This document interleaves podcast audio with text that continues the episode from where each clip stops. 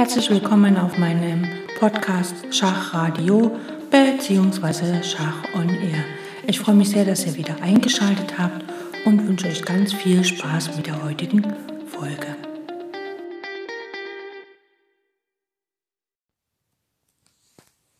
Heute möchte ich zum Nachdenken eines sehr kontrovers diskutierten Themas anregen. Und zwar geht es darum, wie erkenne ich als ähm, Elternteil oder als Schachlehrer an einer Schule oder als Trainer in einem Schachverein die Kinder, die wirklich das Zeug mitbringen, um später einmal Meister zu werden. Denn oft ist es ja so, speziell in Schachvereinen, wir investieren in die Kinder Zeit, Geld und tatsächlich auch sehr viel Energie, um sie im Schach voranzubringen. Und letztlich entpuppt sich das dann Ganze als Seifenblase, die dann irgendwann äh, um die Pubertät herum platzt und das Kind dann einfach nicht mehr Schach spielt. Ähm, und man praktisch viel zu viel Zeit in dieses eine Kind gesteckt hat und dabei vergessen hat, dass es andere Kinder gibt, die äh, sehr viel äh, besser als auf Schach ansprechen und auch sehr viel länger beim Schach dabei bleiben, aber einfach weil sie im Jugendalter vergessen wurden, ähm, sozusagen dann nicht weiterentwickelt wurden.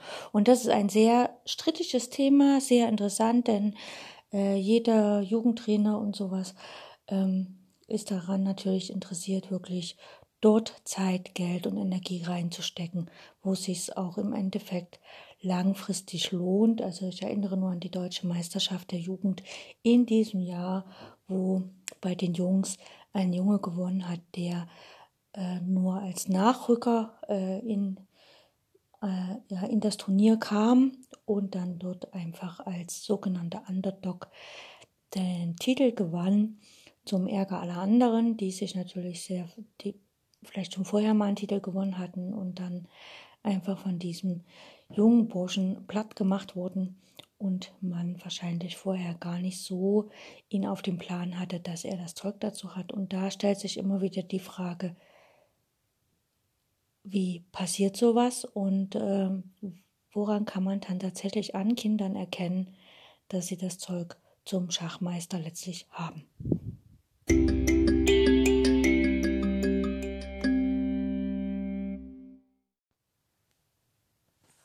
So, beginnen wir mal damit, äh, zu überlegen, woran erkennt man denn ein Talent äh, im äh, Schach. Das erste ist natürlich, dass man als Elternteil merkt, das Kind hat Interesse an Schach und das Kind bleibt auch lange beim Schach dabei. Also ähm, ich kenne Kinder und Jugendliche, die jetzt ähm, nach vielen Jahren der Beobachtung tatsächlich äh, sehr gute Schachspieler sind. Und man kennt das auch aus Dokumentationen über die Kindheit von bedeutenden Schachspielern. Also wenn man zum Beispiel mal beim Magnus Carlsen, der hat ja eine Doku publiziert, die als Film erschienen ist, äh, da kann man auch in die Kindheit und auch in die ersten Schritte von ihm mit Schach reinschauen. Und da sieht man schon, was eigentlich ein, ein Kind generell an Interesse für das Schachspiel mitbringt, das weist schon darauf hin, was nachher aus dem Schachspieler werden kann. Also äh, das ähm, zeigen auch die früheren Weltmeister, wie die selber, also wie die Schach gelernt haben. Und zwar treten da mehrere Phänomene auf. Also das Kind bleibt als erstes lange am Schach dran. Also das ist jetzt nicht so ein, so ein Kind, was von einem Spielzeug zum anderen immer so um umspringt. Äh, also äh, heute spiele ich Ball, morgen spiele ich äh, Würfel, nächsten Tag spiele ich Mensch ärgere dich nicht. Oder ich renne halt nur draußen rum und die eine Woche spiele ich mit dem Kind, die nächste mit dem. Oder heute will ich ans Meer, morgen will ich in die Berge heute will ich Fußball spielen, morgen will ich Skifahren und Schlittschuhfahren wollte ich auch schon immer mal machen. Klavier spielen würde ich auch sehr gerne. Und ach naja, Klavier ist ein bisschen kompliziert, also spiele ich lieber Geige und und und. Und da, ach, da ist ein Schach, okay, ich will wissen, wie die Regeln gehen. Und eine Woche später ist Fußball einfach wichtiger. Also solche Kinder sind definitiv nicht die Kinder, also die sind in einem Alter, wo sie sich gerne noch ausprobieren wollen und wo Schach ähm, wo man den mühselig in einer gewissen Zeitperiode die Regeln beibringen kann. Also immer wenn sie gerade mal Lust haben, kann man die, den Kindern die Regeln beibringen. Und ansonsten sind sie einfach zu flippig und springen zu sehr herum, als dass man denen ihre Konzentration ans Schachbrett binden kann und äh, sie quasi durch gezieltes Training auch dahin führen kann, dass sie tatsächlich Schach spielen wollen. Denn in dem in dieser Phase der Entwicklung wollen sie das einfach gar nicht. Ne? Sie wollen sich ausprobieren, dies, jenes. Das Leben ist viel zu spannend, als am Schachbrett zu sitzen für diese Kinder. Es gibt hingegen auch Kinder, ähm, die dann in ihrer Entwicklung eine Phase haben, wo sie geduldig sich mit einer, also mit einer Sache beschäftigen können. Also die entdecken irgendwo im Schrank ein Schachbrett oder haben das in der Schule erlebt oder im Kindergarten und die bleiben dann auch dran. Also ich kenne das von Kindern im, im Schulschach. Äh, die kommen dann in die Schulschachgruppe, weil der Freund spielt. Da wollen sie natürlich auch mal gucken, was der denn macht. Und dann entdecken sie meistens, oh, ich kann das ja nach gar nicht. Und das sind ziemlich viele Regeln.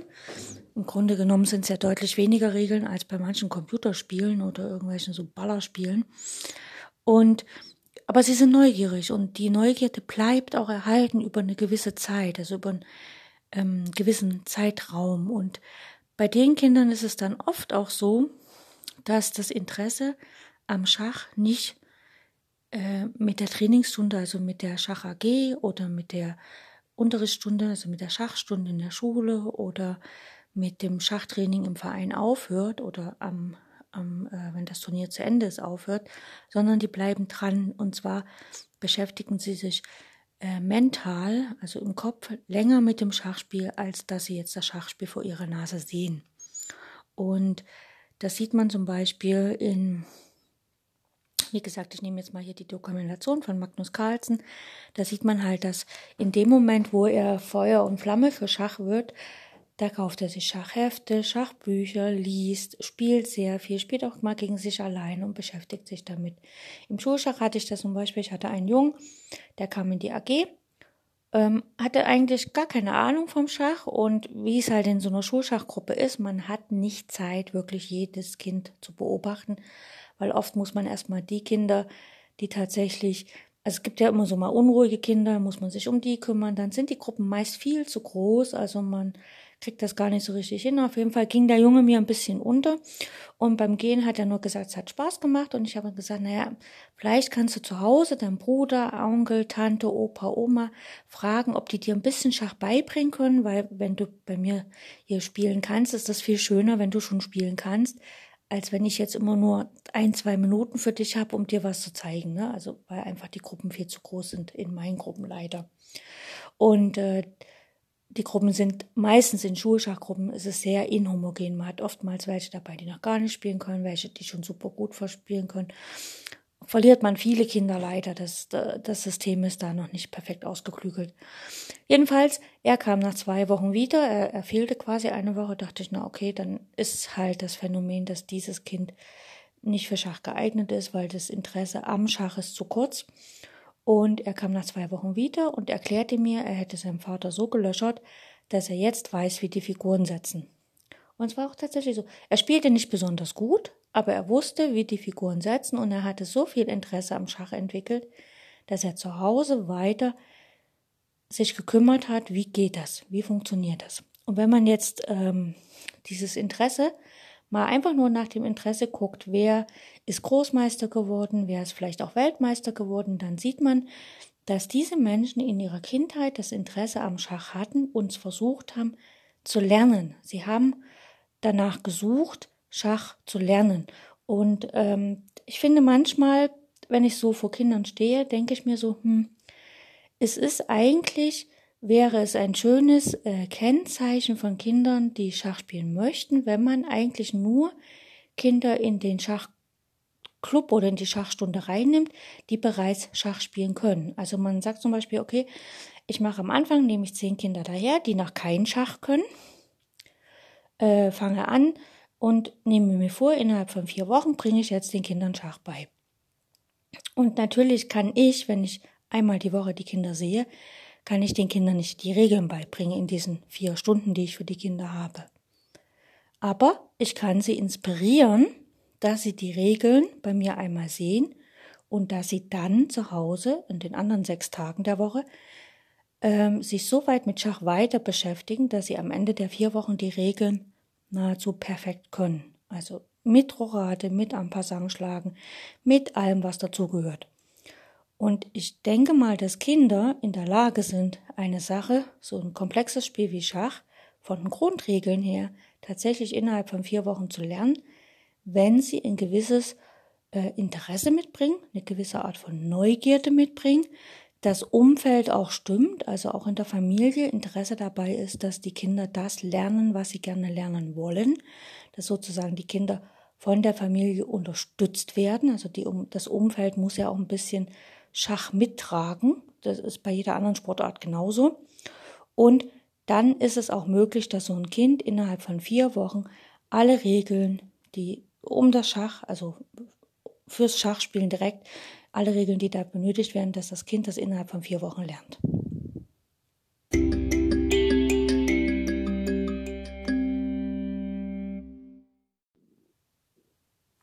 Denn schauen wir mal in alte Zeiten. Also Paul Keres war, glaube ich, so einer oder José Capablanca. Das sind Meister, die als Kind einfach Schach gelernt haben, in denen sie bei Erwachsenen oder bei Spielern am Brett standen, sich das angeschaut haben und die Regeln quasi äh, alleine gelernt haben vom alleinigen Zuschauen äh, beim Schachspielen. Deswegen manchmal glaube ich, dass es gar nicht so günstig ist, sich vor eine Schulklasse zu stellen und dem beizubringen, der Turm zieht so, der Läufer zieht so, der Springer zieht so, der Bauer zieht so und so weiter. Sondern man müsste vielleicht, wenn man Talente finden will, tatsächlich eine Gruppe von Kindern dahernehmen und den eine Schachpartie nach der anderen zeigen. Und dann die Kinder, die erfassen, wie die Regeln gehen, die sind was für Schach. Die, die das nicht erfassen, die kann man ja dann extra nochmal nehmen und den extra Schach beibringen, also zumindest die Regeln und dann gucken, ob da noch sich ein Talent quasi entpuppt. Aber eigentlich die Meister von, die Uraltmeister ne, in der Schachgeschichte, das sind alles, also wenn man denen ihre Biografien liest, entdeckt man sehr oft, dass die vom Zuschauen alleine Schach gespielt haben oder Schach gelernt haben. Oder jetzt in dem neuen, in der neuen äh, Netflix-Serie äh, Das Damen-Gambit, die äh, Hauptdarstellerin Beth hat quasi in ihrer Kindheit Schach vom Zuschauen gelernt, indem sie den Hausmeister beim Schachspielen beobachtet hat und dann hat sie ihn gefragt, ob er ihr das beibringen kann und hat aber schon gesagt, der zieht so, der kann so ziehen und so weiter. Oder auch ähm, in dem wunderhübschen Kinderfilm äh, Searching for Bobby Fischer, äh, was so die Kindheit von John Redskin äh, widerspiegelt, da wird auch also gezeigt, dass er halt im, im New York im Park den Schachspielern zuschaut und davon quasi die Regeln erlernt und sich dann zu Hause halt mit seinen Lego-Figuren hinsetzt und das halt ausprobiert und so die Regeln erlernt. Das heißt also, wenn Kinder in der Lage sind, die Regeln alleine zu lernen, ein, allein aus Neugierde und Interesse am Schachspielen, dann ist das schon mal ein gutes Zeichen dafür, dass diese Kinder tatsächlich auch äh, ja, wie fürs Schach gemacht ist oder Schach ist für sie gemacht, je nachdem, wie rum man das sieht. Ne? Währenddessen, wenn man jetzt ein Kind hat und man setzt es ans Schachbrett und muss mühselig immer wiederholen, der Turm geht so, der Läufer geht so, die Dame geht so, dann weiß man, Schach ist für dieses Kind nichts. Das hat einfach, da fehlt etwas, was äh, jemand braucht, der Schach spielen möchte, wenn, wenn es sich einfach nicht merken kann dass der Turm immer gerade zieht. Also ich hatte mal in einer Schulschach AG hatte ich mal ähm, ein Mädchen. Ja, es hätte auch ein Junge sein können, es war egal. Ich habe erklärt, der Turm zieht waagerecht und senkrecht, immer auf der Linie, so weit wie er kann. Und habe einen Turm auf D5 hingestellt, einen Bauern auf D7 und habe halt gefragt, okay, äh, was kann der Turm machen? Und ja, sie hat den Turm auf der Diagonale lang gesetzt, also komplett mit dem Läufer verwechselt oder äh, zumindest, oder wollte nicht auf mich hören, ich weiß es nicht. Auf jeden Fall, es hat ewig gedauert, ehe dieses Kind äh, in der Lage war, mit dem Turm einen Bauern zu schlagen, der zwei Felder weiter auf der Linie stand. Und ähm, da war es ganz klar, dass, also ich habe mir das, ich glaube, zwei oder drei Wochen angeschaut und dann habe ich mit den Eltern geredet und habe halt gesagt, naja, es ist einfach zu früh für dieses Kind, jetzt Schach zu lernen. In zwei, drei Jahren, wenn sich da noch ein bisschen entwicklungsmäßig, also von der Entwicklungspsychologie und von der Gehirnentwicklung noch etwas getan hat, dann geht das vielleicht. Aber in diesem Moment war das einfach für das Kind nur Quälerei. Und wenn dann immer einer sitzt und sagt, das geht nicht, das darfst du nicht, dies, das ist dann ziemlich frustrierend und dann entwickelt das Kind einen Hass auf Schach, was natürlich auch nicht nötig ist. Dann lieber sagen, okay, es ist noch nicht so weit, es geht jetzt in diesem Moment nicht. Ähm, vielleicht einfach später im, in der eigenen Lebensgeschichte geht es dann. Also ich habe auch Menschen erlebt, die im Alter, also ja, mit Eintritt der Rente sich ein Schachbuch kauften und dann Schach lernten. Das funktioniert natürlich auch. Also das Eintrittsalter ins Schach hinein ist an sich egal. Es ist nur so, äh, wenn wir Kinder und Jugendliche haben und wir wollen halt gucken, wer davon ist Talent, für wen lohnt es sich wirklich richtig in den Sportschach zu gehen, ähm, dann ist natürlich das daran zu erkennen, wie hat dieses Kind Schach gelernt. Ne? Also hat es Interesse daran, kann es auch mal wirklich am Brett stillsitzen und sich konzentrieren und überlegen, wie, was kann ich jetzt tun, was kann ich für Pläne entwickeln und ist es auch neugierig auf Pläne und auf Ausprobieren. Und da kommen wir gleich zum nächsten Punkt.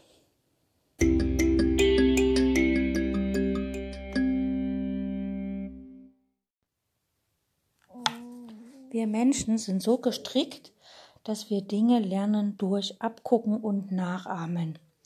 Jetzt ist es im Schach oft so, dass wir, wenn wir Kinder trainieren oder wenn wir in der Schule Schachunterricht anbieten, dass es dann eigentlich äh, Unterricht ist und in dieser Stunde wird jetzt Schach gespielt gut.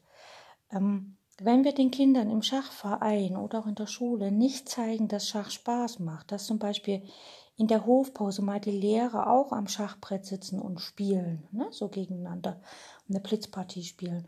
Oder dass im, im Schachverein, dass äh, wenn mal die Eltern die Kinder vorbeibringen, dass dann einfach mal der Trainer sagt, hier, äh, Herr Meier, lassen Sie uns doch mal eine Schachpartie spielen, dass die Eltern sozusagen auch zeigen, okay, ich kann ja auch Schach spielen, dass tatsächlich die Leute in der Umgebung viel Schach spielen. Ähm, man, man liest oft, wenn man jetzt über die Polka-Schwestern liest, das sind ja drei wunderbare Frauen, die schon als Kind frühzeitig von den Eltern äh, Schach gelernt bekommen haben. Und die Familie lebte Schach. Also ich habe Fotos gesehen, da war die Wand dekoriert mit ähm, praktisch taktischen Stellungen, die die Kinder von einem Tag zum anderen lösen sollten. Ähm, die Kinder haben quasi in ihrem Haus immer wieder Schachbretter gehabt, da eine Position dort, dann wurden Großmeister eingeladen. Die Eltern haben das Schach gelebt und dadurch sind die Kinder mit Schach aufgewachsen und für die war das nur das natürlichste Prozess der Welt, überhaupt Schach zu spielen. Und wenn wir ein Kind haben und wir denken, das Kind ist ein Schachtalent, dann sollten wir die Umgebung so gestalten, dass das Kind den größten, ähm, also das das Kind immer wieder mit Schach in Verbindung kommt. Also es gibt zum Beispiel, ähm, wenn wir in Schulen Schach unterrichten, dann äh, ist es meistens so, dass die Kinder ja auch mal einen Tag haben, wo sie keine Lust haben auf Schach. Und natürlich überlegt man sich dann, was mache ich jetzt mit dem Kind? Das Kind wird ja unruhig, das stört vielleicht die anderen und so weiter. Jetzt kann ich aber das Kind nicht zwingen, Schach zu spielen, weil wenn es das nicht will, dann macht es das halt einfach mal nicht. Ne? Und das ist auch ganz normal. Das ist das ist ja auch äh, in, in unserer menschlichen Natur ein Entwicklungsprozess, dass ich auch lerne, Ja und Nein zu sagen und meine Grenzen zu setzen. Und wenn ich mal was nicht will, dann muss ich auch dazu stehen und sagen, nein, das will ich nicht. Und dann äh, von einem vernünftigen Lehrer erwartet man dann auch, dass er da Alternativen findet, sodass das Kind noch beim Schach bleibt, aber doch für das eigene Gefühl kein Schach macht. Ich hatte das letztens, ich war in der Grundschule, ähm, Schach äh, Stunde, beziehungsweise das nennt sich dort strategische Spiele. Und naja, da hatte ich eine Gruppe von Kindern, also ich unterrichte da die ganzen Klassen, aber halt äh, immer eine halbe Gruppe von der Klasse. Die andere halbe Gruppe macht was anderes und dann alle 14 Tage wird da gewechselt. Auf jeden Fall hatte ich die Gruppe äh, in der Klasse, wo die Kinder rein sortiert wurden, die keine Lust auf Schach haben. Ne? Das wurde dann so sortiert. Da hat man eine Gruppe äh, in der Klasse, die tatsächlich wirklich äh, begeistert ist von Schach. Ähm, und die andere Gruppe ist halt die, die weniger begeistert sind. Ziel ist einfach, dass sie am Ende des Schuljahres Schach spielen können, also die Regeln kennen das ist für die Gruppe, die begeistert sind, sehr leicht, aber für die, die halt nicht so begeistert sind, ist das nicht so leicht. Und jetzt hat in der Schule gibt es für die Kinder die Möglichkeit, natürlich andere Strategiespiele zu spielen. Also vier in einer Reihe und verschiedene so Denkspiele gibt es ja ganz viel auf dem Markt. Und äh, was ich dort nicht fand, waren Denkspiele oder Strategiespiele, die noch an Schach angelehnt waren. Es gibt ganz viele Spiele, die quasi äh, strategisch aufgebaut sind, die aber auch mit Schach in Kontakt sind. Also was ich mir wünschen würde, wäre zum Beispiel ein Memory-Spiel, was nicht mit Blumen, Hund und Katze ist, sondern was zum Beispiel äh, mit König, Dame und also mit Schachfiguren ist und wo auch Bilder von, von Schachweltmeistern gibt, wo es aber auch Bilder drauf gibt, also Stellungen, wo zum Beispiel jemand Schachmatt gesetzt wurde oder Remis oder oder oder, sodass die Kinder beim Memory-Spielen selber immer noch Kontakt mit Schach haben, weil alle Bilder sind jetzt halt nicht Hund, Katze, Baum oder so, sondern halt haben was mit Schach zu tun. Ja, man kann auch Fotos von Kindern drauf tun, die schon mal ähm, deutscher Meister U10 wurden oder so. Ne? Da kann man halt damit gut spielen. Also sowas würde ich mir halt wünschen. Oder es gibt ein wunderbares Spiel, das nennt sich Chess Solitär. Das spielen die Kinder alleine wie Solitär. Ähm, man hat eine Stellung und muss in der Stellung mit jedem Zug eine Figur schlagen und Ziel ist es am Ende keine Figur mehr übrig zu haben. Da gibt es 60 verschiedene Stellungen. Sehr einfache Positionen, also wirklich sehr simpel, wo die Dame sich durch alle Figuren frisst und die Dame bleibt dann übrig. Aber auch sehr schwierige äh, Positionen, wo wirklich in jedem Zug eine andere Figur schlägt und am Ende bleibt halt eine übrig. Das ist sehr spannend. Vor allem ist es spannend, weil es Kinder alleine spielen können. Ne? Also die brauchen praktisch keinen Gegner. Das ist immer gut, wenn man eine ungerade Zahl hat an Schachkindern in der Gruppe. Und sie können es aber auch zu zweit spielen, indem sie sich halt gegenseitig dann beraten. Ne? Das ist also überhaupt kein Problem. Das ist ein sehr schönes Spiel, um einfach Kinder, die jetzt zum Beispiel noch nicht Figuren setzen können, so richtig gut und so, dass sie sich alleine mit Schach beschäftigen, ohne dass sie jetzt diesen Stress unterliegen, gewinnen oder zu verlieren. Ja? Oder es gibt zum Beispiel auch das Spiel äh, All Queens. Das äh, beschäftigt sich sozusagen nur mit einer Schachfigur, nämlich mit der Dame. Es gibt eine Ausgangsstellung und die Dame zieht, wie die Dame zieht. Man darf den Gegner nicht schlagen. Und das Ziel ist, vier Damen in einer Reihe zu erlangen. Macht den Kindern unheimlich viel Spaß, geht viel schneller als eine Schachpartie. Das, ähm, da kommt quasi keine Langeweile auf, weil es relativ schnell geht. Viele Kinder kennen das Spiel Vier gewinnt, also da wissen sie, was es ist. Diagonale Reihe Linie, das können sie auseinanderhalten. Und viele wissen auch, wie die Dame geht, nur auf dem Schachbrett, was 8 mal 8 ist, dann äh, verlieren sie die Übersicht, weil acht Felder in die eine Richtung und in die andere Richtung, das ist für Kinder viel, das ist für Kinder sehr groß. Und weniger talentierte Kinder können das noch nicht so gut erfassen und für die kann man dieses 5x5 Feld wunderbar nehmen und dann können sie das spielen. Und äh, so gibt es noch eine zahlreiche, also noch zahlreiche andere Strategiespiele, die an Schach angelehnt sind, die aber für die Kinder noch nicht Schach bedeuten. Ja, so, und da kann man sie Stück für Stück an die Gangart der Figuren heranführen und so weiter. Also auch auf dem Schachbrett selbst gibt es viele äh, Schachvarianten, die die Kinder gut spielen können. Und äh, da erkennt man auch wieder das Talent zum Schach oder das Interesse am Schach.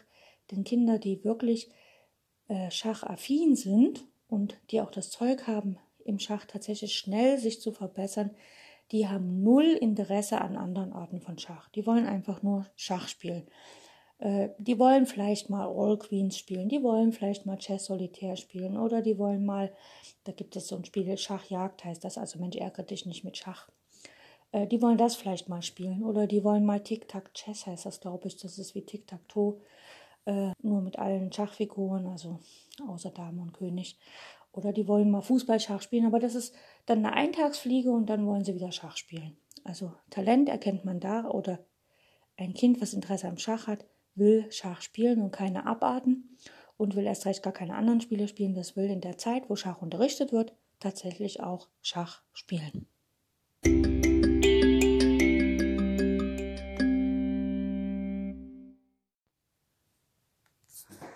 Gut, das war jetzt so viel zum Thema Nachahmen. Also wir lernen durch Nachahmen. Das heißt also, wenn wir ein Kind haben, was Schach lernt Und wir wollen das da ein bisschen fördern, sollten wir halt die Umgebung schaffen, dass das Kind immer wieder Kontakt zu Schach hat, also auch schachrelevante Spiele einführen und so viel wie möglich selber in der Umgebung Schach äh, spielen oder halt es gibt fantastische Kinderfilme mit Schach, die kann man dann halt zeigen oder halt selber mal Schachnachrichten lesen, vielleicht ein Schachbuch hinlegen und das lesen und so. Nicht das Kind zwingen, etwas zu tun, sondern dem Kind zeigen, dass man das tun kann. Und äh, es gibt noch einen zweiten Aspekt, woran man so ein bisschen, oder ein, noch einen weiteren Aspekt, woran man sehen kann, dass ein Kind tatsächlich was mit Schach zu tun haben möchte und da auch ein bisschen begabt ist, ist, dass Kinder lernen, wie gesagt, von Nachahmen. Und wenn ich jetzt äh, zum Beispiel einem Kind das Schäfermatt auf dem Schachbrett zeige oder das Kind mit Schäfermatt besiege, also sprich Bauer E5, äh, Bauer E4, E5, Läufer raus, von mir aus entwickelt es einen Springer auf, auf dem Damenflügel, Dame raus, okay, es entwickelt noch einen Läufer raus, hat es ja von mir abgeguckt und dann setze ich auf F7 matt mit der Dame. Ne, dann ähm, ein Kind, was einigermaßen ähm, sich im Schach entwickeln will, lässt sich davon einmal besiegen, fragt gleich nach, wie es geht. Wenn ich es nicht zeige, probiert selber aus, wie es geht und, und, und kann sich das einigermaßen merken. Aber Kinder, die da keinen Bock drauf haben, die muss man quasi äh, dazu zwingen, dass sie sich den Trick angucken. Und die wenden den Trick noch lange nicht an. Das, das dauert länger als bei einem Kind, was tatsächlich ein bisschen Talent und Begabung fürs Schach mitbringt. Das wendet nämlich diesen Trick bei anderen Kindern so schnell wie möglich an. Und bei anderen Gegnern auch. Und es versucht es einerseits mit schwarzen Figuren und es versucht es natürlich auch mit weißen Figuren zu spielen. Also mit weißen Figuren sowieso, weil man es meistens mit weiß zeigt. Und aber dann später auch mit schwarzen Figuren. Und dann irgendwann kommt auch der Punkt, wo es eben nicht nur mit dem Läufer auf F7 losgeht, sondern auch mit dem Springer. Dann kommt der Punkt, wo es alle Störfaktoren, die es daran hindern, äh, auf F7 mal zu setzen, auch beseitigt. Und dann kommt immer der Spruch, ah, ich habe gewonnen mit einem verlängerten Schäfermatt. Und das sind Kinder, die wirklich das Zeug mitbringen zum Schach, die einfach Interesse dran haben. Es gibt Kinder, die haben darauf keinen Bock. Die, die machen das einfach nicht, die sehen das, okay, sie wissen, wie man das abwehrt, okay, so wehre ich das halt ab. Und die hört man auch oft sagen am Anfang der Partie, aber versprich mir, dass du kein Schäfermatt machst. Ne? Also wir spielen heute mal ohne Schäfermatt, weil die wollen einfach eine Partie spielen, die wollen aber eigentlich nicht wirklich denken. Das ist für die nicht interessant. Und dann gibt es, wie gesagt, ich sage mal so, die Killer, die Killer-Mentalität der Kinder kommt dann durch, wenn sie immer wieder Schäfermatt, immer wieder, weil sie sich immer wieder ausprobieren. Und das ist ja auch völlig richtig, ne? Genau. Und es gibt noch einen anderen Aspekt, der anzeigt, dass Kinder tatsächlich talentiert oder begabt sind oder wirklich ein Rieseninteresse am Schach haben.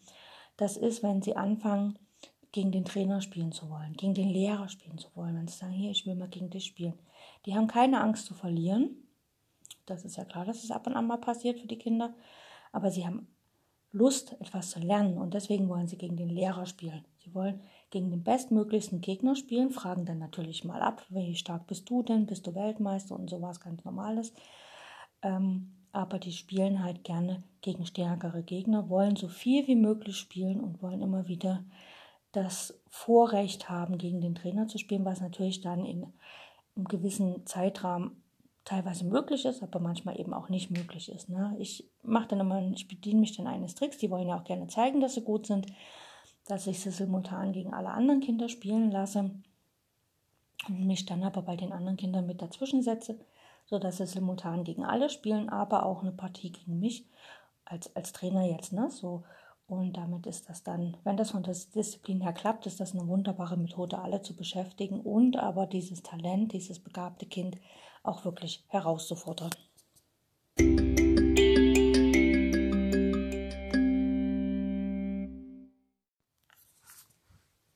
Kinder, die das Zeug zum ähm, Schachmeister haben, äh, kommen schnell dahin, dass sie auch Wettkämpfe mitspielen wollen. Also die wollen Schachturniere spielen, sei es online oder direkt offline. Die wollen sich mit anderen messen, die wollen halt zeigen, wie gut sie sind oder halt zeigen, wo noch Lücken sind. Die wollen, die sind hungrig auf Schachpartien. Und es gibt verschiedene Studien von ähm, ähm, Trainern oder angehenden Trainern, die quasi im Rahmen ihrer Trainerschein, Ausbildung, mussten sie ja so praktisch eine Hausarbeit anfertigen und die dann quasi eine Studie angelegt haben, woran sieht man, dass ein Kind gut ist. Und da gibt es einen Faktor, der nennt sich halt äh, Quantität. Das heißt also, wenn ein Kind viele Schachturniere im Jahr spielt, mitspielt, sei es jetzt Schnellschachpartien oder Normalschachpartien, die auch dann tatsächlich ratingmäßig ausgewertet werden, dann zeigt es an, dass dieses Kind Talent hat, begabt ist und natürlich auch will und dass auch ähm, praktisch die Umgebung ähm, das Kind unterstützt, Schach zu spielen. Denn äh, bei vielen Kinder- und Jugendturnieren ist es natürlich erforderlich, dass ein Elternteil oder ein Familienmitglied quasi mit anreist, um das Kind halt hinzubringen, auch mit vor Ort zu sein und auch wieder mit nach Hause zu nehmen. Ähm, oder halt, wenn es um, um Fahrten geht, Turnierfahrten, wo halt eine Mannschaft von A nach B fährt, dann ist es ja auch erforderlich, dass die Elternteile halt das Kind zum Abfahrtsort bringen, vielleicht sogar mitfahren und das dann auch wieder abholen und so weiter. Das heißt, wenn ein Kind in der Lage ist, viele Schachturniere, viele Schachpartien, ausgewertete Schachpartien im Jahr zu spielen, dann zeigt es, wie gesagt, an, dass die Familie voll und ganz dahinter steht, also praktisch das soziale Umfeld das Kind in dieser Aktion Schach unterstützt und dass das Kind natürlich auch Lust hat zu spielen, denn ein Kind, was wenig Lust hat zu spielen, das erscheint halt zu den Mannschaftswettkämpfen nicht und so. Aber es gibt Kinder, die wirklich alles, was es gibt, mitspielen und tatsächlich auch lange und die auch wirklich ähm, viel tun, die auch eine gewisse Art von Fleiß mitbringen, nämlich dass sie zu Hause aktiv was für ihre Schachentwicklung tun. Sprich, sie lösen Schachaufgaben. Das ist immer so das Erste, was man Kindern mitgibt, dass man sagt, okay, du musst Taktik trainieren, du musst Motive kennen, du musst dich an bestimmte Mattmotive äh, visuell erinnern können, sodass du das auf dem Schachbrett sofort erkennst und dann umsetzen kannst. Bei talentierten Kindern, bei wirklich stark talentierten Kindern, äh, die werden Schachaufgaben erst auf niedrigem Level lösen. Das wird denen schnell zu langweilig. Die werden sehr schnell sehr komplexe Taktikaufgaben lösen und dann darin auch ihre Freude finden. Allerdings werden sie sehr schnell auch dahin kommen, dass Schach nicht nur Taktik ist, sondern auch Strategie. Das heißt, sie werden neugierig auf Meisterpartien. Sie wollen Eröffnungen kennenlernen, also Spielanfänge, die sie dann möglicherweise nicht so komplett nachmachen, aber meistens sind das dann auch Kinder, die wirklich auf den Trainer hören und das mal ausprobieren, was der Trainer vorschlägt. Da ist es dann immer sehr heikel. Was gibt man dem Kind, was nicht? Ich habe zum Beispiel, wenn ich Talente hatte im Schach, im, im Einzeltraining, habe ich die erstmal wirklich mit Schachaufgaben, also mit Taktikaufgaben überhäuft, bis sie ein gewisses Niveau hatten und habe bis zu diesem gewissen Spielniveau, also DWZ-Niveau, ähm, zwei Eröffnungen mitgegeben, eine für Weiß, eine für Schwarz und habe gesagt, das wird jetzt erstmal gespielt bis zum Erbrechen, ähm, einfach um den Wert oder den, den Fokus nicht aufs, auf die Eröffnung zu legen, sondern erstmal auf Grundlagen, sprich Taktik und Endspiele. Und wenn das Kind dann eine DWZ von 1400 oder gar 1600 hatte, je nachdem, dann habe ich es weitergeleitet und zwar an Trainer, die in der entsprechenden Eröffnung tatsächlich Koryphäen waren. Das war vielleicht nicht so optimal gewählt, ähm, aber ich bin kein Mensch, der halt äh, Eröffnungen sehr gut vermitteln kann. Ich kann Taktik und Endspiele relativ gut vermitteln, aber halt eben nicht Eröffnungen. Und dann ist es nur legitim, wenn ich jemanden finde oder jemanden kenne, der das sehr gut kann, dass ich dann dort die Kinder natürlich hinvermittle. Aber wie gesagt, am Anfang ähm, sieht man halt auch an dem, wie die Kinder Taktikaufgaben lösen oder wie sie halt strategische Probleme, also Planfindung und so lösen, im Mittelspiel oder im Endspiel agieren. Daran sieht man, ob ein Kind tatsächlich das Zeug zum Meister hat oder eben nicht.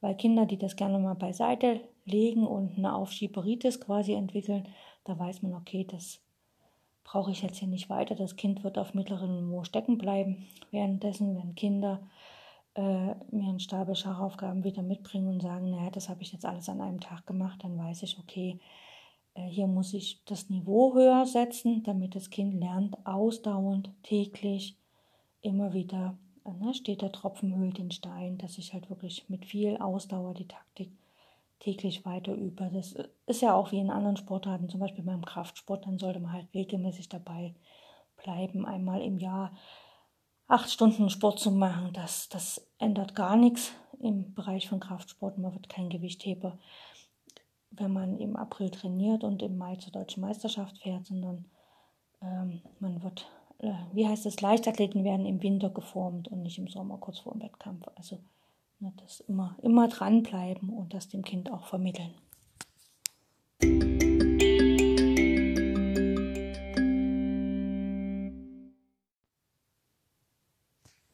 Schauen wir ein bisschen, äh, ein bisschen wissenschaftlicher auf die ganze Problematik oder das Thema. Problem ist es ja eigentlich nicht, ist ja nur ein Thema. Und zwar gibt es ein wunderbares Buch von Thomas Luther, gemeinsam geschrieben mit Co-Autoren. Das heißt das U10-Projekt. Da geht es um Untersuchungen, Informationen, Beispiele und Tests über und für das Schach in der U8 und U10.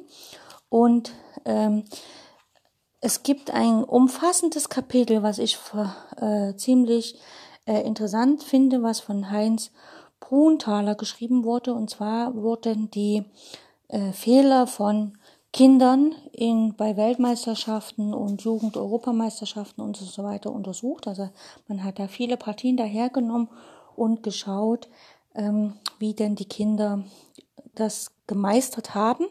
Und da sage ich jetzt mal so, also nehme ich mal hier so eine Tabelle daher. Und zwar hat man äh, bei der Jugend-WM 2013 bei den Mädchen U8 hat man geschaut, okay, äh, es waren halt 117 Teilnehmer und man hat geschaut, nach wie vielen Zügen ungefähr die Partien beendet waren. Und man hat dann sozusagen eine äh, Fehlerquote herausgenommen. Also man hat die Züge genommen, man hat gesagt, okay, ähm, wie viel Fehler pro Partie gab es, also so im Durchschnitt, wie viel kleinere, also so, sagen wir mal, positionelle, strategische Fehler bei U8, ne, ist es selten, wie viel mittlere und wie viel schwere Fehler gab es. Ähm, bei WMs kann man davon ausgehen, dass nach einem schweren Fehler meistens die Partie beendet ist, aber das täuscht manchmal darüber hinweg. Und zwar, zum Beispiel hat man die dritte Runde genommen, hat festgestellt, okay, es wurden im Durchschnitt 42 Züge pro Partie gespielt. Es gab im, in der Partie im Durchschnitt vier Fehler, also jetzt mal egal ob schwarz und weiß, also vier Fehler wurden gefunden. Da waren, waren schwächere, also positionelle, strategische Fehler 1,5, äh, also 1,6. Also das heißt also, äh, im Schnitt wurden so zwei positionelle Fehler gemacht, also ein bisschen weniger als zwei. Mittlere Fehler wurden 1,4 äh, gemacht, das heißt also ein bisschen mehr als eine. Schwere Fehler meistens nur eine. Und äh, man hat dann die Partie mit Fehlerpunkten bewertet, das waren dann 11,12. Und in der achten Runde die Partien wurden länger, ne? die haben im Durchschnitt dann 46 Züge gebraucht. Ähm, es wurden weniger Fehler gemacht, also ein bisschen weniger. Äh, die kleineren Fehler haben sich reduziert, mittlere Fehler wurden stärker und die schweren Fehler äh, haben sich auch reduziert. Das heißt also, die Kinder haben im ersten Turnierhälfte äh, mehr schwere Fehler gemacht und im Laufe des Turniers dann weniger schwere, aber mehr mittlere Fehler gemacht. Das hat sich dann verlagert.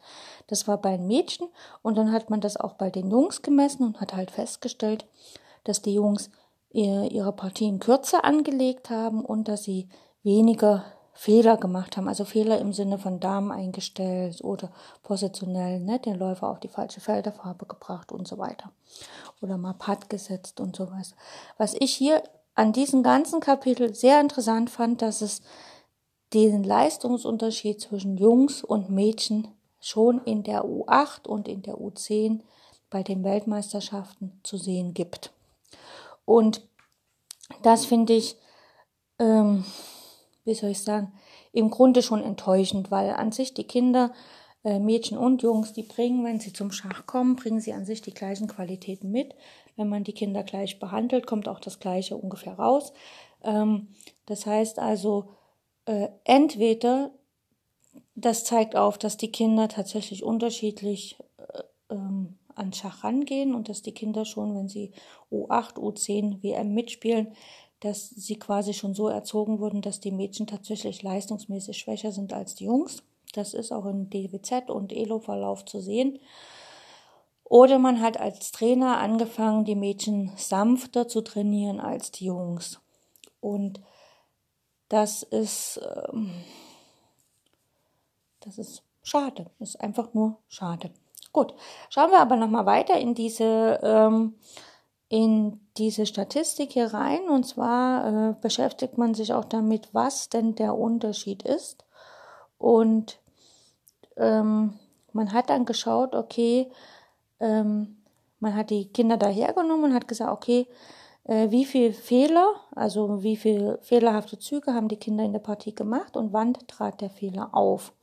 Und da hat man zum Beispiel bei den Jungs U10 hat man geschaut, der, der den ersten Platz belegt hat, der hat eigentlich äh, aller ungefähr 209 Zügen einen Fehler gemacht. Ne? Und Platz 52 zum Beispiel, also relativ weit hinten, der hat deutlich mehr Fehler in seinen Partien gehabt und er hat aller 27 Züge Fehler gemacht. Das heißt also, wenn sich, wenn ein Kind in der Lage ist, mehrere Züge stabil auf hohem Niveau auszuführen, dann spielt es natürlich besser Schach. Das ist auch bei Erwachsenen so, das ist allgemein bei Schachspielern so. Und dann hat man geguckt, bei den Mädchen war es halt krass, der, der Unterschied zu den Jungs, deswegen sage ich das nochmal. Äh, das Mädchen, was Platz 1 belegt hat, hat quasi aller 90 Züge sozusagen äh, einen Fehler begangen und das ist immer noch besser als der zweite Platz bei den Jungs, aber halt deutlich schlechter als der erste Platz bei den Jungs.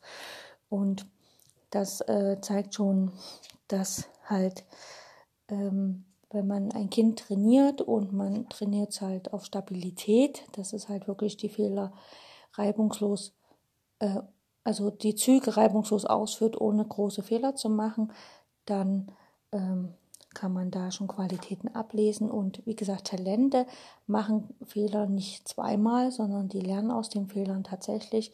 Die sehen nicht den Fehler als ich bin schlecht und ich habe kein Talent an, sondern die sehen einen Fehler als, ach, da kann ich ja was lernen, interessant. Ne? So. Und das ist ein großer, großer Unterschied zu Kindern, die nicht talentiert sind oder die nicht so begabt sind. Also die haben, also Kinder, die halt wirklich das Zeug zum Schach haben, haben eine Art Fähigkeit, also Kritikfähigkeit, die schon sehr weit entwickelt ist. Und ich will damit nicht sagen, dass Kinder im, im Jugendalter von sechs, sieben Jahren das noch nicht haben und deswegen nicht geeignet für Schach sind, sondern ich will damit sagen, dass sich das bei Kindern, die gut Schach spielen können und die auch halt viel auf Turnieren spiel, spielen, dass sich das bei denen deutlich schneller entwickelt und auch stabiler entwickelt. Und es ist eine gesunde Selbstreflexion und eine Form der Selbst, also auch von Kritikfähigkeit ist einfach notwendig, um ähm, das Schachtraining mit Trainern bewältigen zu können und auch dann in Turnieren äh, psychisch stabil zu bleiben und nicht irgendwo wegzuknicken. Es gibt viele Spieler, also vor allem Kinder und Jugendlichen, die jetzt vielleicht äh, in regionalen Turnieren wunderbar abschneiden, die Stadtmeisterschaften gewinnen und auch vielleicht die Bezirksliga gewinnen und alles sowas oder halt in Mannschaftsturnieren wunderbar spielen und dann aber auf größeren Turnieren, äh, was dann mal EM oder WM ist, einfach dann in irgendeiner beliebigen Runde wegbrechen. Rein von der Psyche her können sie dann dem Druck, der da kommt, nicht mehr standhalten. Und das heißt, dass es fehlt entweder die Selbstreflexion oder ein gesundes Selbstvertrauen und es fehlt vielleicht auch ein bisschen Kritikfähigkeit. Also die Kinder sind in dem Moment noch nicht stabil genug, um diesen Druck standzuhalten. Und das heißt, entweder den Spiel, fehlt Spielerfahrung oder der Druck von außen, vom sozialen Umfeld wird in dem Moment so groß, dass sie das nicht mehr aushalten können. Und was man gut machen kann, ist halt einfach, dass man dann schaut, äh, das soziale Umfeld erstmal so weit abklärt, dass es nicht Druck auf das Kind ausübt, wenn es zu so einem großen Ereignis fährt oder anreist. Ne? Das ist, glaube ich, ganz wichtig. Aber woran erkennen wir denn noch Talente, vor allem wenn sie schon im Schachverein spielen?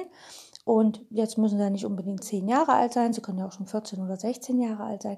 Woran erkennt man denn, dass jemand das Zeug hat, ein guter oder sogar sehr guter oder sogar Meisterschachspieler zu werden?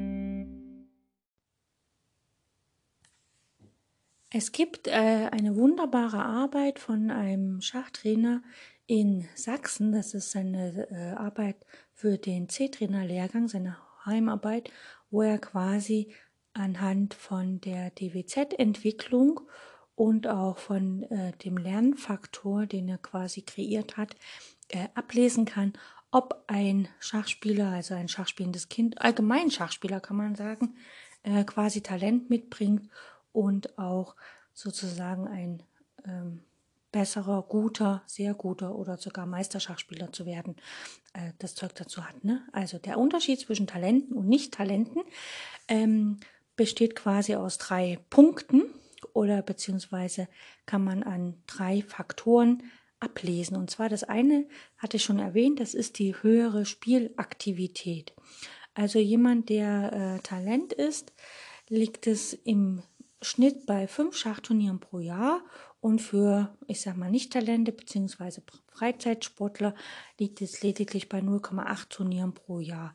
Das heißt also, wenn wir Kinder dazu ermutigen können, äh, an mehr Turnieren teilzunehmen, die ausgewertet werden, dann erhöht sich quasi die Spielaktivität und dadurch kann sich natürlich zeigen oder eher zeigen, ob dieser Spieler Talent zum Schach hat oder nicht.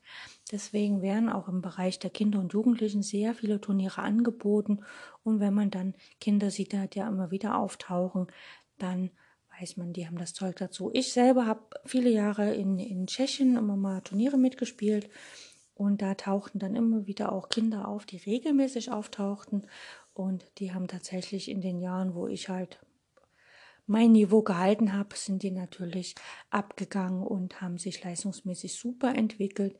Was die für einen Status dann in Tschechien selber haben, äh, äh, das weiß ich nicht. Aber wenn ich halt sehe, da, dass ich da gegen ein Kind gespielt habe und einige Jahre später ist der IM oder FM, also IM äh, internationaler Meister oder Fiedermeister, dann weiß ich auch, okay, das hat sich gelohnt, die immer wieder zum Schachturnier zu schicken. Der zweite Faktor ist natürlich, dass es einen höheren Lernfaktor gibt.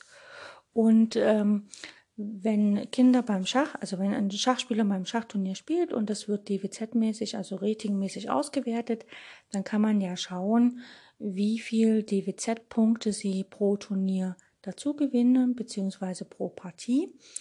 Und das kann man dann ausrechnen. Und bei Talenten ist es so, dass äh, im Durchschnitt die Spieler 21 DWZ-Punkte pro Turnier dazu gewinnen, beziehungsweise 20, also 21, 20 ist kein großer Unterschied. Und bei Spielern, die es halt nur so freizeitmäßig tun, da liegt es ungefähr die Hälfte darunter, also circa bei 14 DWZ-Punkten pro Turnier. Wobei natürlich jemand, der jetzt ein Breitensportler ist, da schwankt die Turnierleistung manchmal massiv, je nachdem, wie das Turnier gestaltet ist. Also ist es doppelrundig, ist es einrundig, gibt es äh, Pausentage, ist die Runde vormittags, ist sie nachmittags, ist es ein äh, Ligaturnier, also ein Rundenturnier, was über das ganze Jahr gespielt wird, oder ist es ein Wochenendturnier, was halt nur am Wochenende gespielt wird?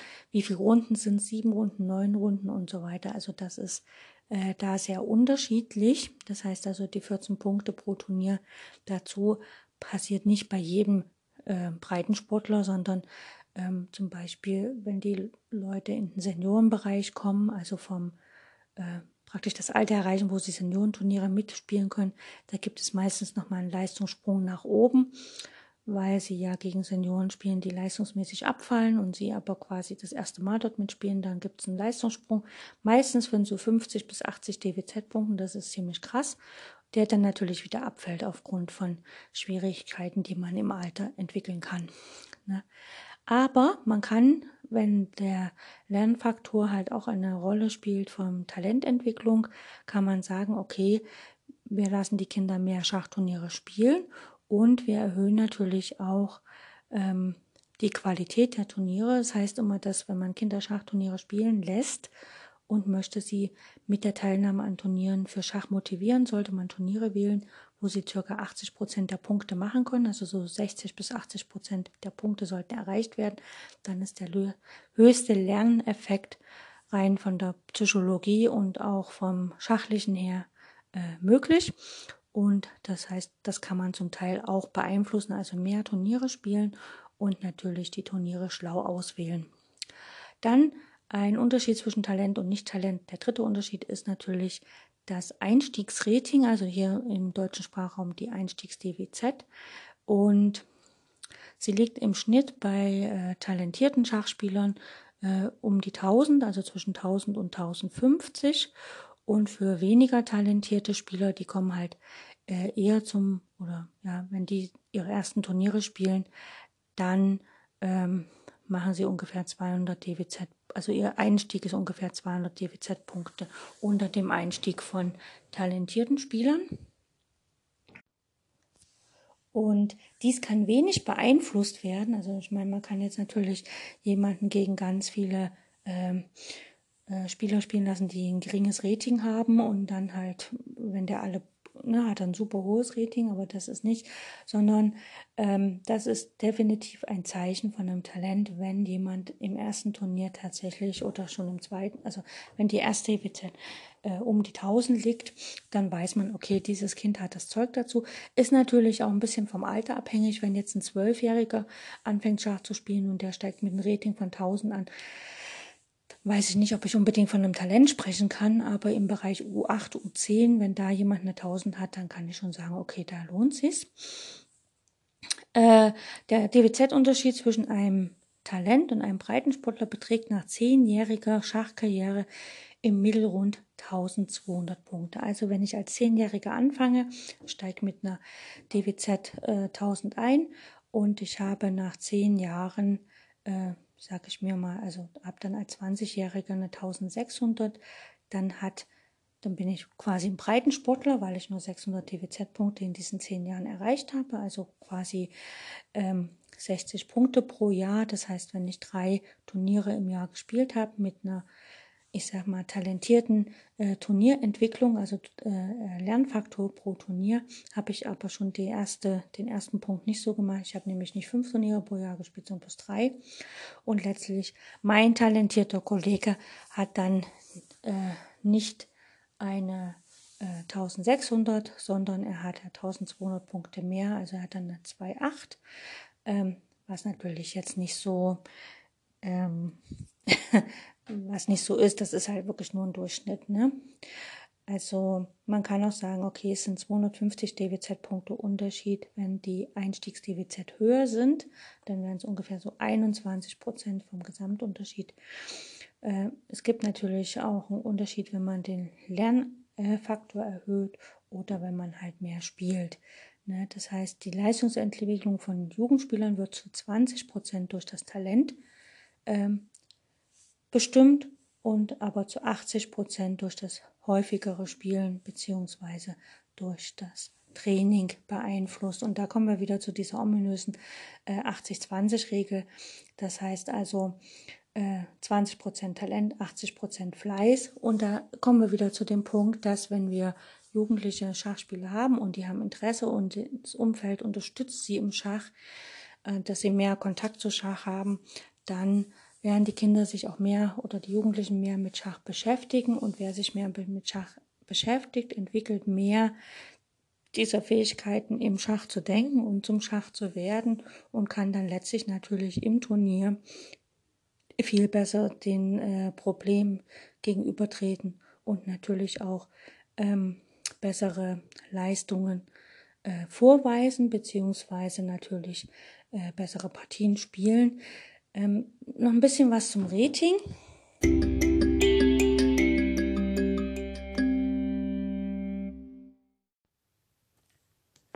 Das Rating oder die Wertzahl, also im, im deutschen Sprachraum die deutsche Wertzahl, im internationalen äh, Raum die ELO, ist im Grunde eine Zahl, die nicht das Leistungsniveau des Spielers widerspiegelt, sondern die eigentlich die Fähigkeit des Spielers im Schachturnier zu spielen widerspiegelt. Also es ist eigentlich eine Turnierzahl, denn ich kann manchmal mitunter viel besser Schach spielen, wenn ich äh, nicht dem Druck und dem Stress eines Turniers ausgesetzt bin. Also manche Spieler spielen deutlich besser im Nicht-Wettkampfumfeld als im Wettkampfumfeld und die sind natürlich als Trainingspartner hervorragend geeignet.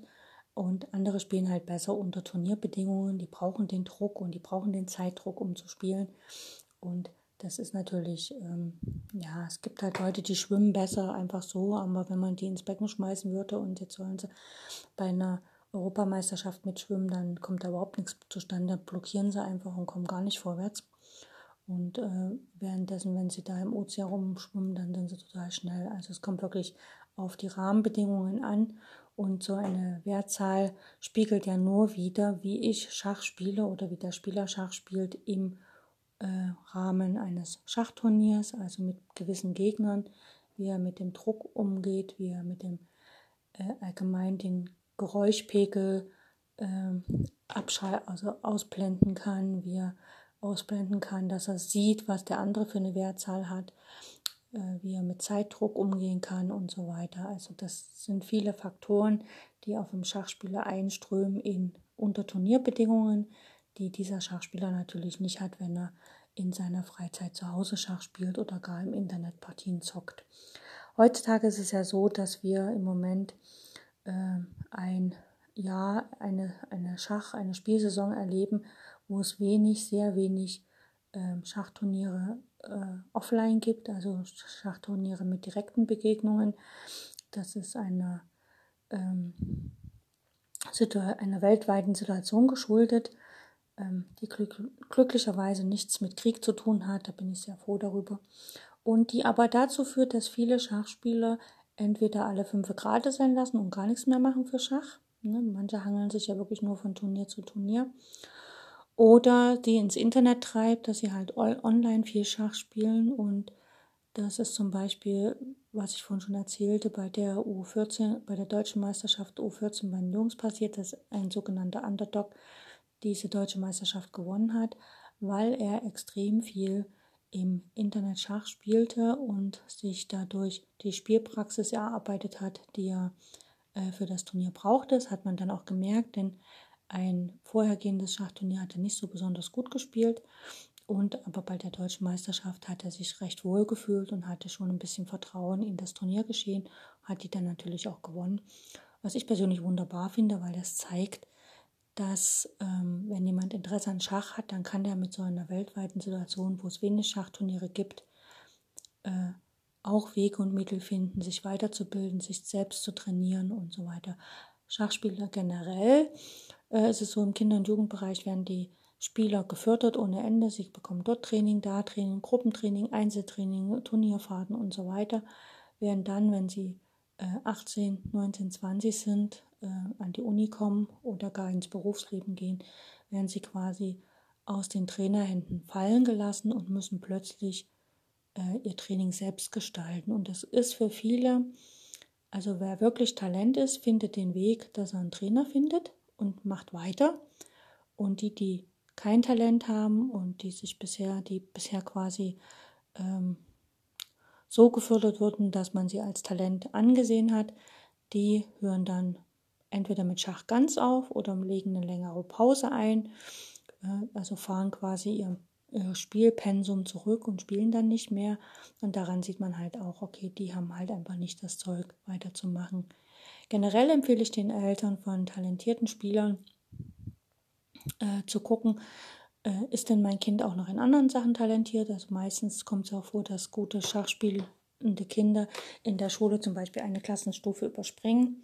Und da sage ich, okay, im Kinder- und Jugendalter ist es, wenn sie schon eine Schulklasse übersprungen haben, jetzt mache ich mir vielleicht Feinde, ähm, empfehle ich, dass diese Kinder ein sogenanntes Schachjahr einlegen. Denn die haben ja eine Schulklasse übersprungen. Das heißt also vom, vom deutschen Bildungssystem her könnten sie auch äh, zwei, also ein Schuljahr auf zwei Jahre strecken. Ne? Dann können sie das Jahr quasi äh, praktisch reinvestieren. Äh, würden genau wie alle anderen im, im, im normalen Rhythmus die Schule dann beenden, könnten aber dieses eine Jahr, was sie praktisch strecken, äh, dazu nutzen, um tatsächlich äh, sehr viele Schachturniere mitzuspielen, um das Kind halt in einem Alter, wo es möglicherweise einen riesen Entwicklungssprung machen kann, tatsächlich so zu fördern, dass es auch wirklich viel spielen kann. Und das liegt nicht am Alter. Also man kann jetzt nicht sagen, mach das, wenn du 12 oder 13 bist oder 14 oder 15, sondern man müsste das machen, wenn das Kind eine gewisse Spielstärke erreicht hat. Also wenn das, sagen wir mal, das Kind hat eine Spielstärke von 2000 erreicht, dann empfiehlt sich das, dass dieses Kind halt viele Turniere spielt, einfach um den Sprung zur 2.2 oder 2300 Elo äh, schneller zu vollziehen in einem kürzeren Zeitraum, wo das Kind aber vom, von der Gehirnentwicklung her äh, so flexibel ist, dass es diese Entwicklung auch schafft. Und wenn dieses Kind oder dieser Jugendliche halt, wie gesagt, im, im Schulsystem schon eine Klasse übersprungen hat, also eigentlich schon mehr lernt als seine Alterskollegen, dann äh, ist es ja legitim zu sagen, okay, ich strecke jetzt das eine Schuljahr auf zwei Schuljahre und mache quasi ein Schachjahr, beziehungsweise sind das ja dann zwei Schachjahre. Also in den zwei Jahren spielte der Jugendliche so viele Schachturniere, dass er halt zum Beispiel ein Elo-Ziel von 2300 relativ schnell erreicht, beendet dann klassisch die Schule, macht vielleicht noch eine Berufsausbildung, wenn es nötig ist, oder wenn er halt im Schach so gut ist, dass er davon tatsächlich äh, von Schachturnieren leben kann, ja, sich da sozusagen einen Namen aufbaut, wie Magnus Carlsen das gemacht hat, dann kann er ja davon leben, dann ähm, funktioniert das auch. Ne? Ich, ähm, leider ist es halt in Deutschland so, dass man den Leuten immer empfiehlt, erstmal sich tatsächlich äh, die, um die Schule zu kümmern, die Schule abzuschließen, ein Studium zu machen oder halt einen Beruf zu lernen und sich dann wieder um Schach zu kümmern, sodass man im Notfall, falls das mit dem Schach nicht klappt, immer wieder im Berufsalltag zurückgehen kann. Ähm, ja, also ähm, das funktioniert ganz, ja, das ist halt in Deutschland so. Ne? In anderen Ländern ist das anders. Da kann man sagen, okay, du bist jetzt Schachspieler und Schach ist ein Beruf. Und in Deutschland äh, ist, ist es halt einfach nicht so weit. Jo. Und noch eine letzte Sache. Woran erkenne ich nun an meinem Kind, dass es Talent hat?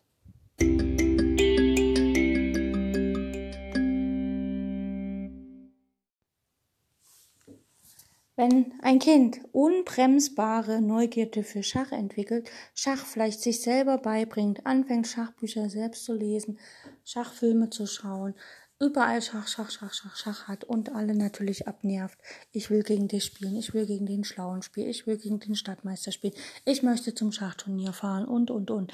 Wenn dieses Kind quasi unbremsbar an Schach interessiert ist, das ist schon ein erstes Zeichen dafür, dass das Kind begabt ist bzw. talentiert ist.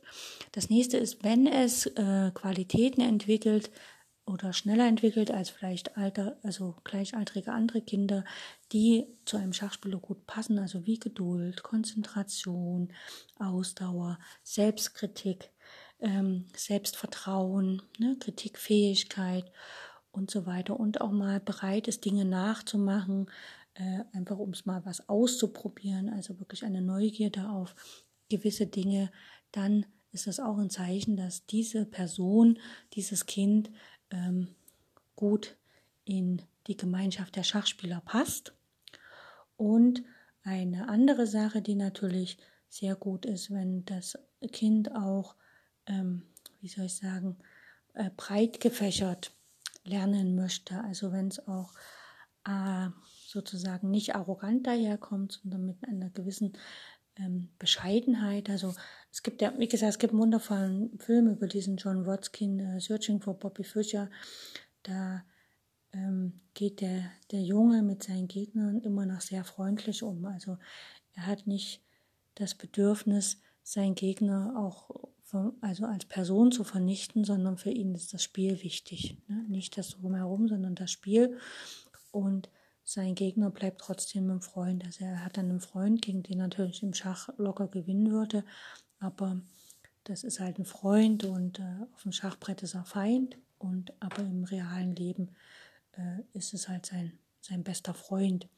Und Kinder, die halt solche Fähigkeiten entwickeln, die auch im, in der Mannschaft äh, für andere da sein können und trotzdem aber wirklich sich selber ähm, weiterentwickeln wollen und auch wirklich selber, selber für sich was tun, also wirklich selber äh, anfangen, sich mit Schach zu beschäftigen. Solche Kinder sind natürlich ähm, bestens geeignet, um Schachtalente zu werden. Ähm, und äh, aus einem begabten Kind einen Schachmeister zu machen, das ist natürlich nicht nur Aufgabe der Schachtrainer.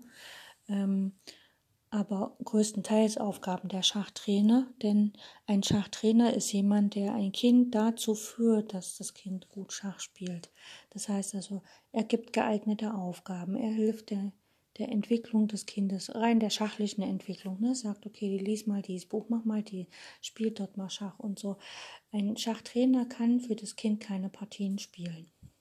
Ein Schachtrainer sollte auch eine gewisse Art von Fair Play unterrichten. Also er sollte auf keinen Fall äh, sowas, so, ich sag mal, so dirty Tricks, also so schmutzige Tricks vermitteln. Ne? Es gibt immer wieder Sachen, wo man ähm, den Kindern so Tricks beibringt und sagt, hier, pass mal auf, wenn die und die Situation ist, da kannst du so und so reagieren, weil da nutzt du quasi das Regelwerk aus, aber halt auf eine etwas schmutzige Art und Weise, was nicht so schön ist. Ne? Deswegen einfach, der Trainer sollte auch dafür sorgen, dass die Kinder halt von der psychischen Entwicklung her quasi faire Spieler werden, die überhaupt kein Interesse daran haben, äh, zu betrügen, sondern die einfach nur aus ihren eigenen Kräften heraus zeigen wollen, was sie können.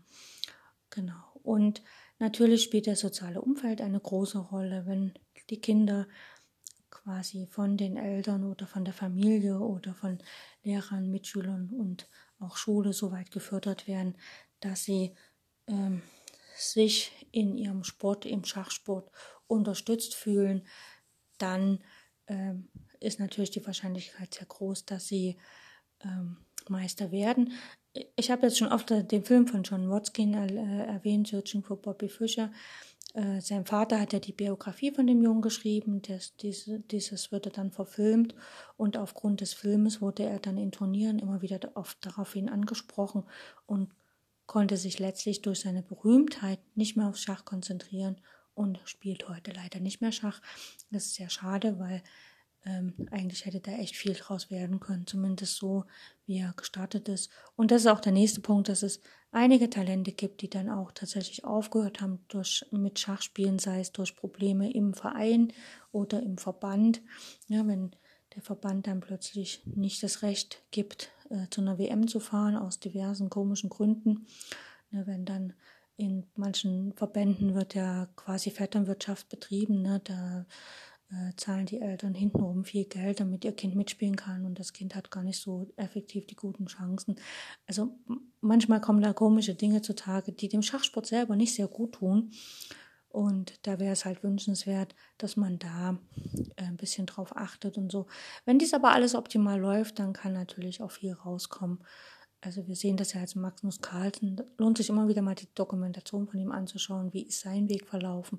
Oder auch bei den Polka-Schwestern, das sind so tatsächlich herausragende ähm, Lebenswege, wo ein Kind halt oder wo mehrere Kinder halt äh, ihre Begabung zeigten und dieses Talent quasi auch gefördert würde.